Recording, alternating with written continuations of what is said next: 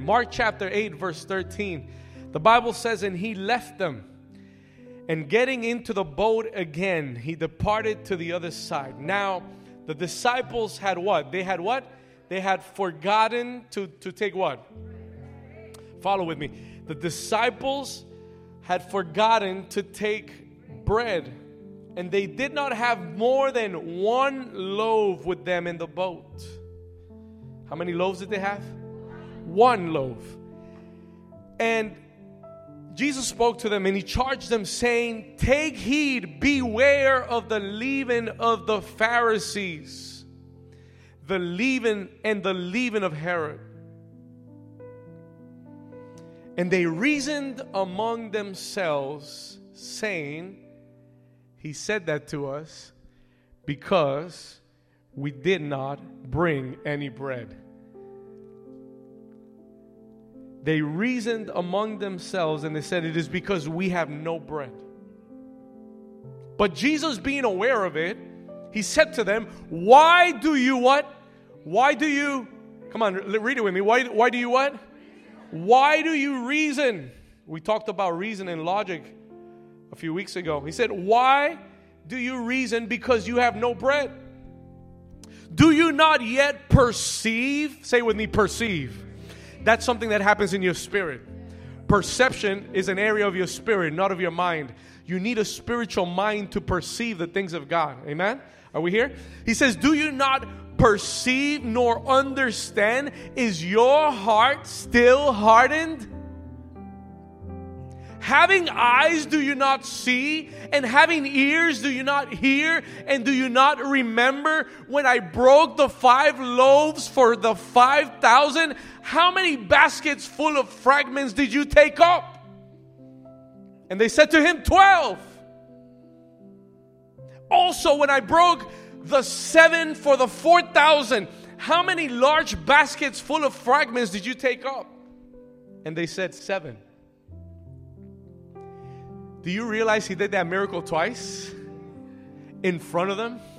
Do you realize that he used them to do that miracle? That, that the bread did not multiply in the hands of Jesus, it multiplied. Jesus blessed the five loaves and he gave it to, he broke it and gave it to the disciples. And as they were going, it started to multiply in their hands.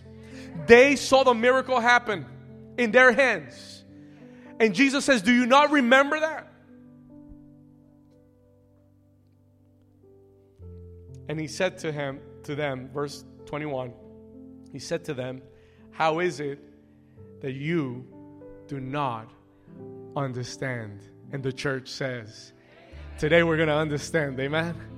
Amen. You can take your seat real quick. Oh, man, this is good.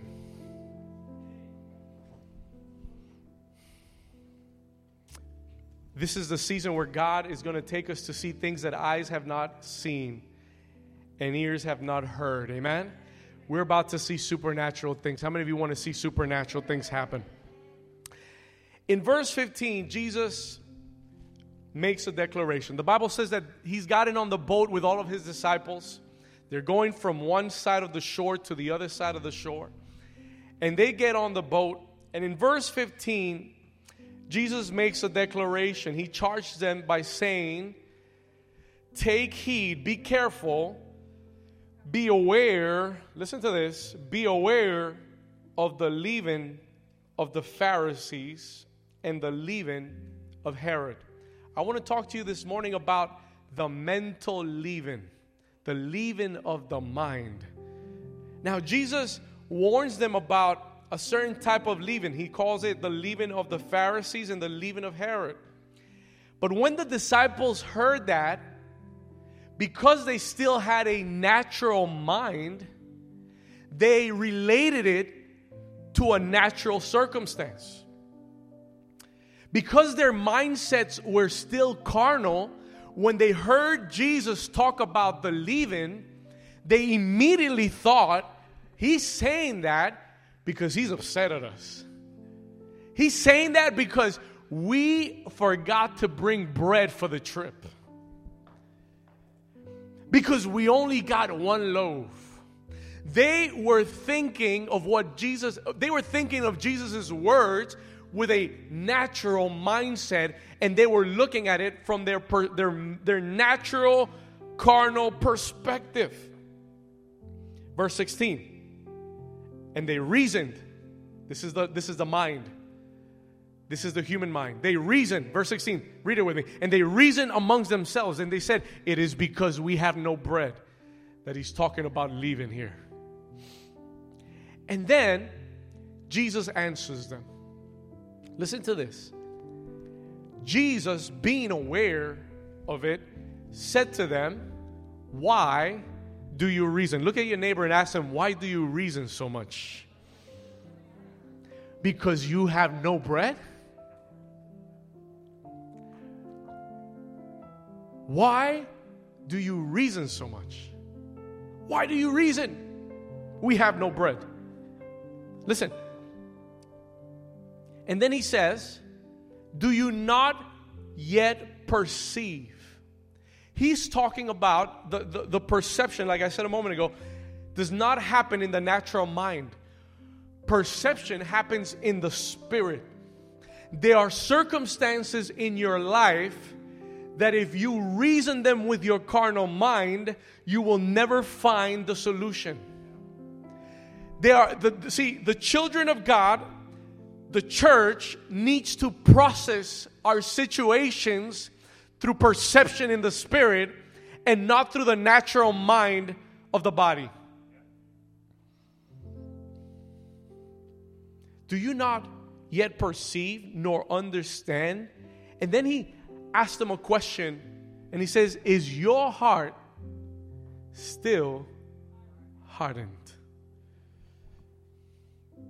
He goes on to mention to them from verse 19 and in verse 19 and 20 that he has just performed two miracles back to back in front of them. If you if you read Mark chapter 6 and chapter 5, if you go back and you start reading the previous chapters, you're going to see that Jesus has just performed two multiplication super miracles. Supernatural miracles of multiplication. And like I said a moment ago, those miracles were amazing because they did not happen at the hands of Jesus, they happened at the hands of the disciples. They saw the miracles with their own eyes. And then when I read that, and he, look, look, he begins to tell them, let's just read it real quick once again. He says, Do you not remember, verse 19, when I broke the five, say with me, five loaves? How many did he feed with five loaves? And then he says, How many, how many baskets did they get after? What was left over? How many baskets? 12. And then he says, and then I also broke seven. So the second time, he had more bread, but he fed less people. The first time he had five and he five loaves, he fed five thousand, and he had more leftovers. The second time he had a little bit more, he fed less and there was less, less leftovers. Listen to this. He says, How do you still not understand? How is your heart still hardened? And the Holy Spirit made me stop here for a moment. And he began to speak to me. Listen to this.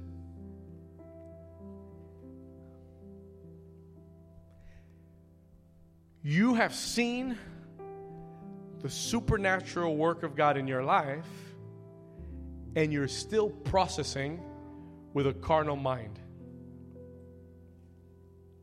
You have witnessed the miracles of God in your life, and you're still thinking like a carnal person. And I said, Lord, what is it? Why were you upset at them? And the Lord said, Because every miracle in our lives reveals to you, reveals to us the nature of God. Listen to this. Every miracle in our lives is a revelation of God's nature. Every miracle is not just, see, what's supernatural to you, it's natural for God. What's supernatural to you, for God, is normal, it's His nature. And when God allows you to see a miracle in your life in this, in this human realm, He want it's an invitation for you to begin to see and for you to begin to experience the normal in the kingdom of God. If He did it once, He can do it again. And He's teaching you, um, He's showing you a miracle, not so that you can be blessed and say, Oh my God, this was a miracle. My goodness, God is good. Amen. You praise Him, you sing, and it's over. No, when God performs a miracle in your life, is to renew your way of thinking. Are you here with me? When he performs a miracle in your life, it's not an isolated event for you to just look back and say, Oh, I know what God has done. It's a, it's, a, it's, a, it's a lesson for you to learn. You've got to become a student of miracles. Why? Because whenever God performs a miracle in your life or through your life, is because He wants you to know that is His nature and that could be replicated over and over again. And His kingdom has a different mindset that you need to adapt. Miracles are meant to transform our minds. Miracles are meant from God to transform. See, you know what the problem of the disciples was? They obeyed Jesus, they saw the miracle, but they were not transformed in their minds, but what they saw. Are you with me? I let this sink in for a moment because this is the mistake that the church makes today. This is the mistake that the church makes today. They participated twice in an incredible miracle.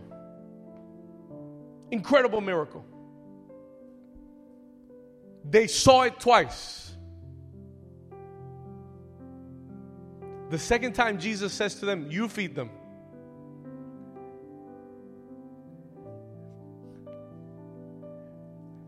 They're like, What? We only got five loaves. How are we going to do that? But they missed. And you know how we know they missed the point? Because they're on the boat with one loaf and they're thinking Jesus is upset because they didn't bring bread. Are you taking notes? Jesus is, they think that's how you know that their minds had not been transformed by what they had experienced.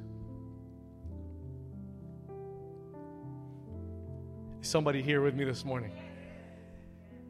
So, so write this down. Miracles reveal God's nature in our lives.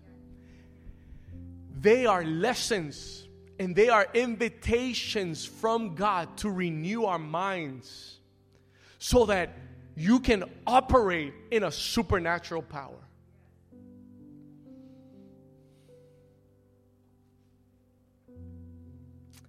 I remember when I was when I was writing this down, the Lord reminded me when I was I shared this some weeks ago but when I was 14 years old, I went on, on, a, on, a, on a trip to a conference, and I was, I was 15 years old, and I didn't have a job, I didn't have a credit card, I didn't have anything. I took some money with me on that trip. And on the last day of the conference, I, all I had left was $40. $40 left on the trip. And uh, we were in the last session of the conference, and there was a word that was given and I remember the, the Lord speaking so strongly to my heart and telling me, put all the $40, sow the $40. And for a 15 year old, $40 was all I had. That's it. It was all the $40 I had in another city, far away from home, without a cell phone, without any way to get in contact to get more money. And I thought, man, I should only give 10. You know, I should give 10, maybe 20. But 40, what am I going to eat for breakfast tomorrow? What if I have an emergency? But the, the, the, the, Spirit of God kept pressing on me. He wanted to teach me a lesson. And I, listen to this, because here's the, here, here's the main point I obeyed and I gave. And when the bucket came, I, I, I put the, the $40 in there and I let it go, and I had tremendous peace, and I knew that God would take care of me, He would provide. When the service was over, there was there was a couple, an older couple sitting behind me, and they stopped me. They tapped me in my shoulder. They said, "Excuse me, uh, we we just wanted to say hi to you, and where do you come from, and and you know you're here by yourself, and and they said to me, they said, look, the Lord told us while we were sitting there to give you this envelope and to sow this this offering into your life. That was the first time that had happened to me. That was the first time I saw God's provision supernaturally happening in my life because of the obedience. When I got to the room, I couldn't I couldn't wait to see what was up. I just ran to the room and I opened it up and it was $80. God had multiplied what I had sown. Now listen to this. This is why I'm now why I'm sharing this with you is because because this is what happened. I learned that when I was 15 years old. The Lord showed me his supernatural provision at the age of 15. I didn't isolate that from the rest of my life. That became for me a lesson that God was a supernatural provider that he could speak to anyone in any moment of my life as long as I obeyed and continued to be obedient and did what he told me to do he could talk to anyone in my around who I had no idea who they were. He could speak to them and he could move their hearts to sow something that was not there not there before and when and when it came time and and that stuck that lesson stuck and I and, and, and, and, and I put it in my heart. I said, God, let me transform my mind because I did not come from having money. My, my family's not a family that had money. We didn't have a lot of resources laying around. So, money was always a struggle for my heart. Whenever you, you lack something, you struggle with it. You don't want to let it go. Are you with me? Whenever you lack something, there's always a struggle. You don't want to let it go. But I was but God was teaching me something at 15 that I was going to need later on when I was 25. Because when I was 25 years old and we were praying for our first room for the church with only 10 15 members in the in the church and they finally approved for us to rent in the city of Hallandale in a smaller park called Bluesten Park and we got there, the rent to that place was, I remember, $635. $635 that I did not have in my account. $635 that I did not know where, the, where it was going to come from. And I started with the guys, and when I looked at the price, I said, man, I'm only gonna, we're only going to do one meeting a month. We're going to meet here once a month, and then we're going to meet in the houses, and then we'll come here and meet once a month. And the Lord said, That's not my plan. That's not what I want. I proposed that. It never happened. Because I didn't, I, because I, I was struggling to believe that God would provide that. But the Lord reminded me, He said, You remember when you were 15 years old? You remember, you, you remember how I multiply that? Why wouldn't I do it again? Father, that was 40. This is 635. That's a difference.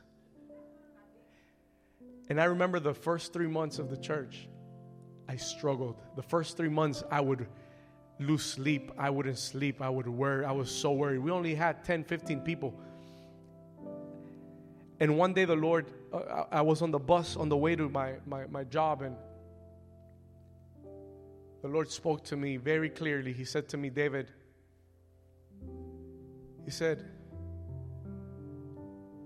Who are you doing this for? I said, Lord, I'm doing it for you. He said, Good. Because if you're working for me, I'm going to pay for this. Move in faith. That moment, that day, something, just a burden fell off my heart. It was the first time in my life where I stopped worrying about money. It was the first day in my life where money was not something I had always tried to hold on to every dollar, just counting every penny. I was like if it was the last one. That day, that day, I was delivered from money. I said, God, you will provide. You provided once, I seen you do it, I know you'll do it again. Every single month, every single month, the rent was paid on time, complete, every single month.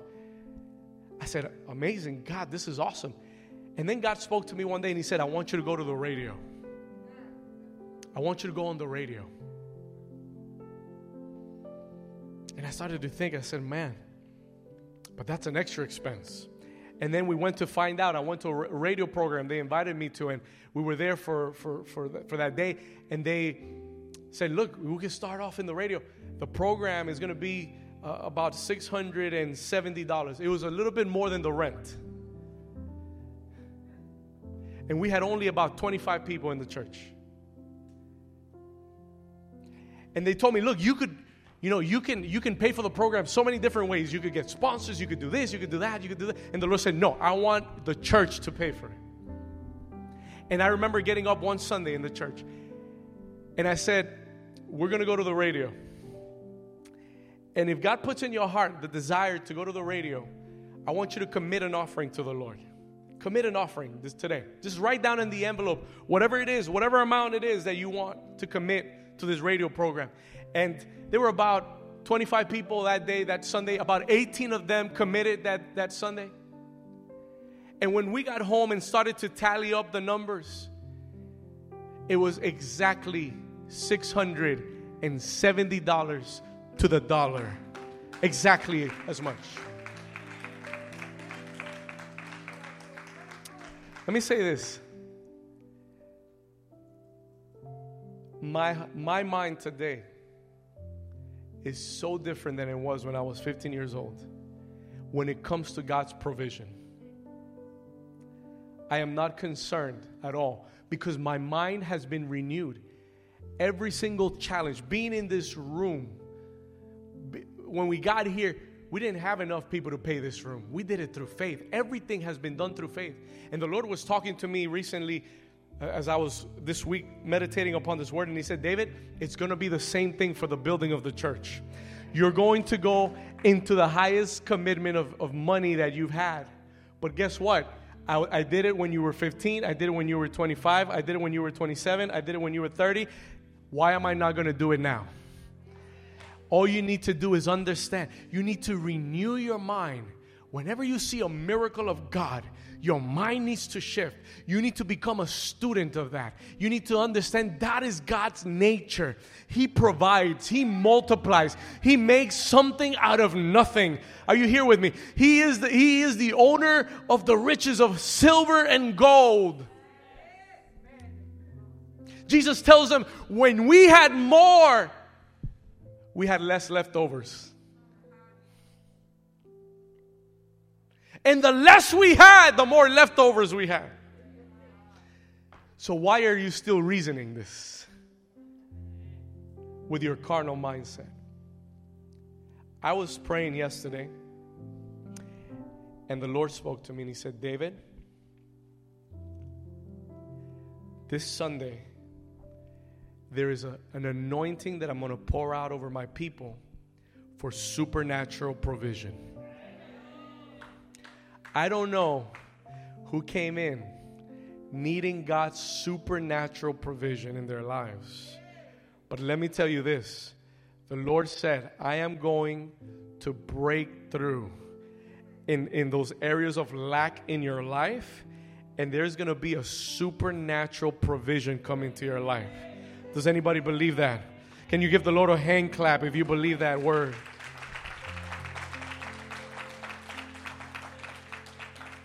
Come on, lift up your hand and say with me, Lord, transform my mind. Father, transform our minds, shift us from a mindset of doubt and fear to a supernatural mindset. When you see a miracle of God in your life and you don't let that transform your mind, the next time you're in the same situation, you're going to go back to fear, doubt, unbelief. You're going to go back to the same resources of the past.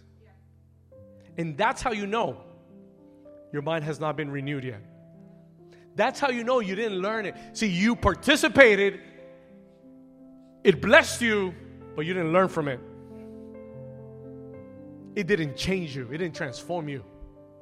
Because God's miracles in your life are for you to learn, are for you to understand His nature, are for you to be able to perform them again. When God heals somebody supernaturally, that's not just an isolated miracle. He wants you to learn that is His nature. He wants you to learn that that is what He wants to continue to do through your life. But when we, and, and, and, and we're going to go back here, I have a few, a few more minutes. Jesus began this whole conversation making a statement. He said, Be aware of the leaven of the Pharisees and the leaven of Herod. They took it with a carnal mindset. They didn't understand what he was talking about. I want to explain to you for a moment that it is the leaven of Herod and the leaven of the Pharisees that hardens our hearts and does not allow us to renew our minds. I'm going to say that again. It is the leaven of Herod and the leaven of the Pharisees that hardens our hearts and does not allow us to renew our minds. That was that was how, how the conversation started. That was Jesus' purpose in saying, be, a, be aware of the leaven of the Pharisees and of Herod. And then all of a sudden, they start to think carnally and they go off into this tangent. But let me explain to you what the, what the mental leaven is. I'm going to talk to you about three, three types of leaven. Three types of leaven. The first two are the ones that Jesus mentions here. Now you say, Pastor, what does it mean when Jesus is talking about the leaven? What is that? What is that talking about? What does it mean by the leaven? Listen, leaven symbolizes, write this down. Leaven symbolizes that which influences our minds. Leaven is an influence on our minds. Watch this. This is powerful stuff. Do you know what leaven does? Do you know what leaven does to, to, to, um, to the mass of dough? Okay. Leaven is a microorganism. It's a microorganism. You can't see it with your natural eyes. But what happens is when you add it to the dough and you expose it to a certain temperature, to the heat of a certain temperature, that leaven manifests itself there's something about the temperature that causes it to rise and come to the surface. There's a lot of Christians in the body of Christ who have the leaven of the Pharisees or the leaven of Herod and they don't know it. But when the heat of the situation and the heat of the difficulty comes into your life, the leaven rises. Oh my God. Are you here? You didn't know it was there. But the moment you're faced with a difficulty, the moment you're faced with no money on your account, the moment you're faced with a report from a doctor, that leaven starts to surface. And Jesus said, Beware of the leaven of Herod. What is the leaven of Herod? Write this down. It is the cultural and political influence on the mind. Herod was the king of Jesus' day. Herod was the governor the political influence of Jesus' time. Jesus said, Be aware of the political and cultural influence on your mind. What does that mean, Pastor? What does it mean for us? There is an influence based on our own human strength. There is an influence based on the systems of men. Listen, the leaven of Herod excludes God from the equation. The leaven of Herod tells you you can do it on your own. You can solve this problem. You can you got what it takes to solve it.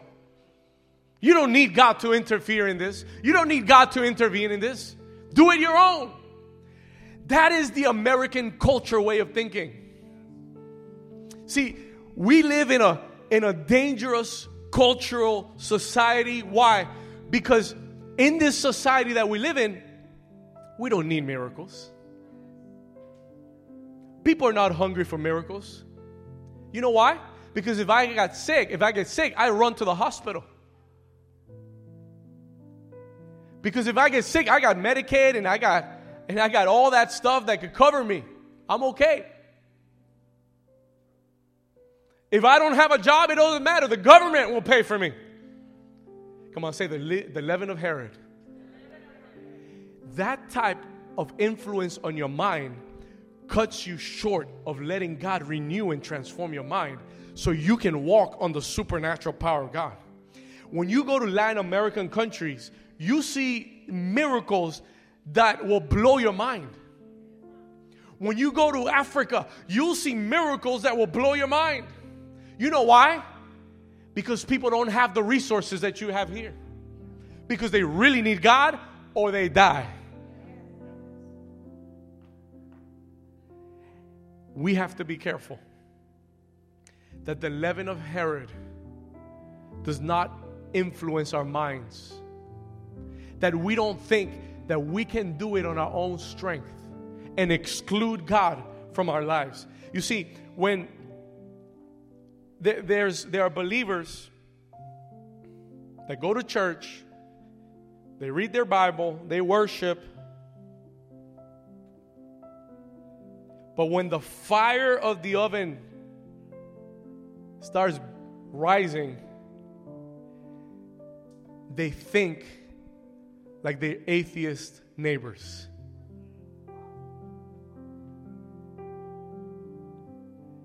Everything is good until the problems rise. You're a good Christian until the problems rise. And when the problems get to your life, you start to process like people that have no God.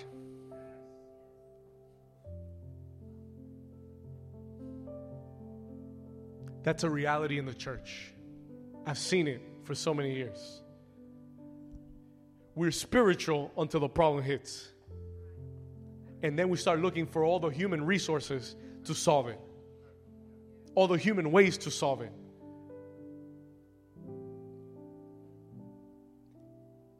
And what happened to all the miracles you've seen? And what happens to all the times that God has delivered you? And the, and the times that God has provided?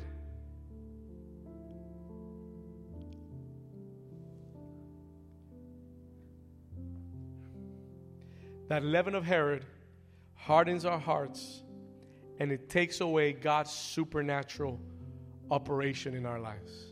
Amen? Are we here? Number two, I gotta, I gotta go. We gotta go. The leaven of the Pharisees. Write this down. The leaven of the Pharisees. The leaven of the Pharisees is the religious influence. Let me just say it quickly. The religious influence on the mind embraces the theory of God, the knowledge of God, but not the power of God. See, a lot of Christians can give you explanations, but not solutions.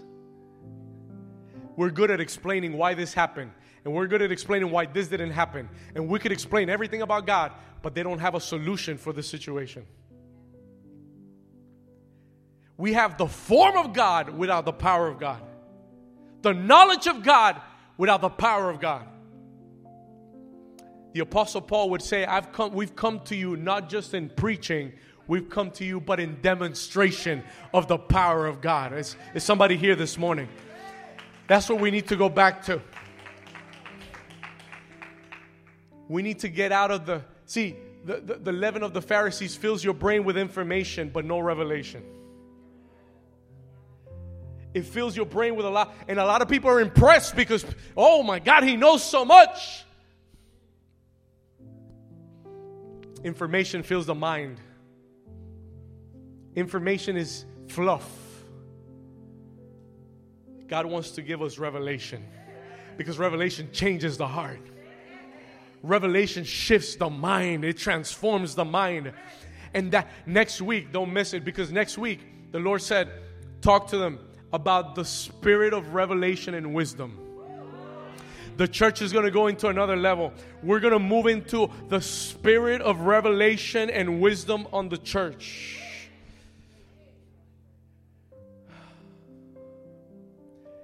The leaven of the Pharisees simply has knowledge but no power. There's a lot of believers who don't know it but they're being influenced by that religious spirit. They're happy to know Jesus, they're happy to know God theoretically, but they're not concerned about experiencing His power.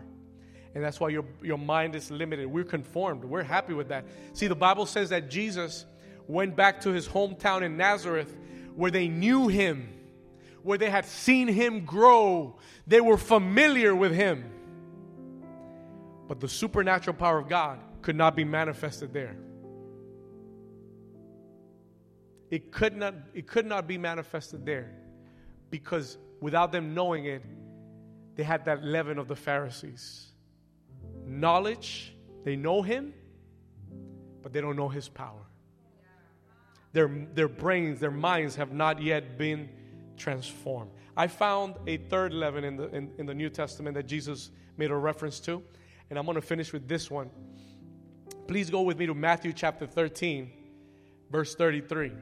I'm going to finish off with this third leaven. Matthew 13, verse 33. And in, another parable, he spoke to them and he said, The kingdom of heaven is like leaven. He said, What? The kingdom of heaven is like leaven. Watch this. And he says,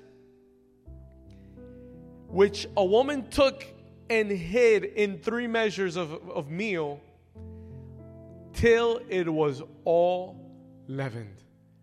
There's a third leaven, and it is the leaven of the kingdom of God. There is an influence of the kingdom over our minds. There is an influence of the kingdom that can take over your mind. That it could be hidden there. And when the trial comes and when the oven gets hot, when you're being influenced by the leaven of the kingdom, the mindset of the kingdom is manifested in your life. Those are the types of Christians that are not scared to face problems and difficulties. Those are the type of believers that when the oven is heated seven more times, they say, My God can and shall deliver us from the fiery furnace.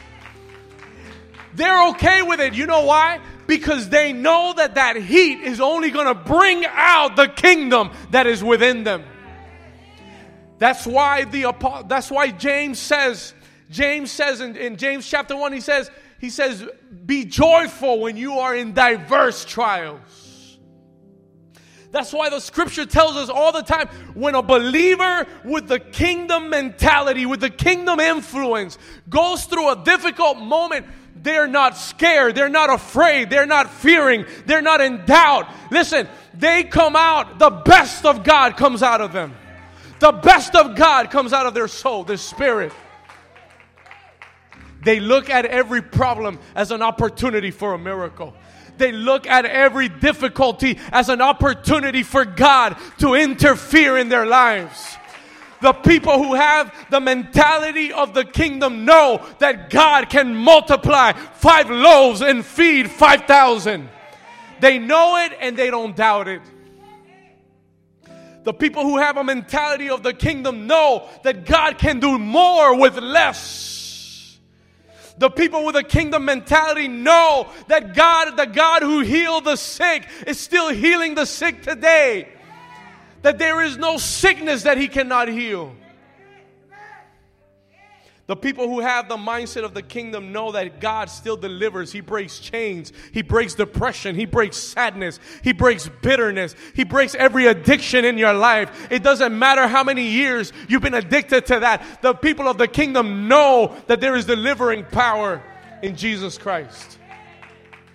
The people of the kingdom know that they have authority over demons and principalities and governors of darkness. That whenever Satan shows up to your face, you don't have to go running. You can, you can talk to the devil. You could step on, you could, you could, the Bible, Jesus said that you will step on serpents and scorpions and they shall not harm you.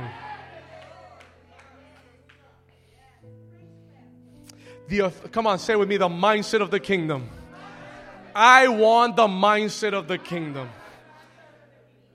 We need to stop having this hardened heart, this appearance of just we come to church and we sing beautiful songs, but when we're faced with the heat and the fiery furnace, that's when the leaven that's inside of you is manifested.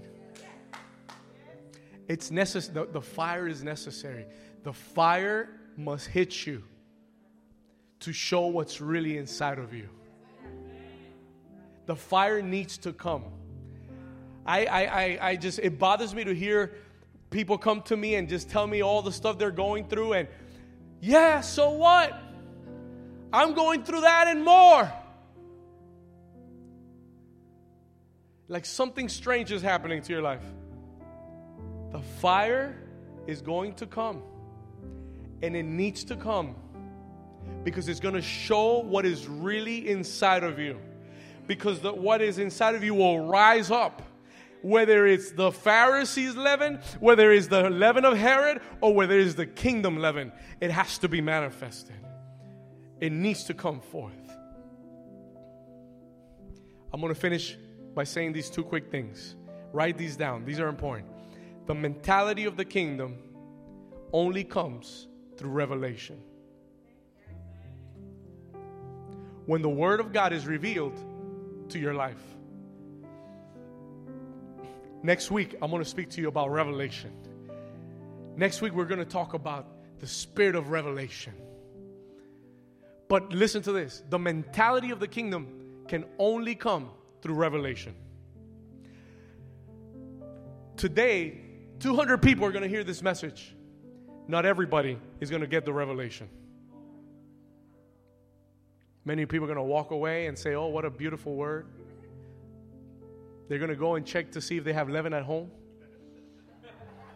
What brand is it? Is it the Pharisee brand or is it the Herod brand? I'm going to buy Kingdom brand leaven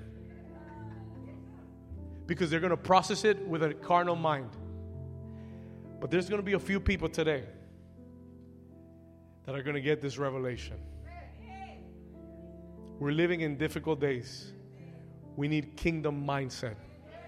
We need the leaven of the kingdom in our hearts. Let's stand to our feet this morning. Let's, let's pray together. Stand to your feet. Let's stand. I want you to raise your hands for a moment. Father, we thank you today.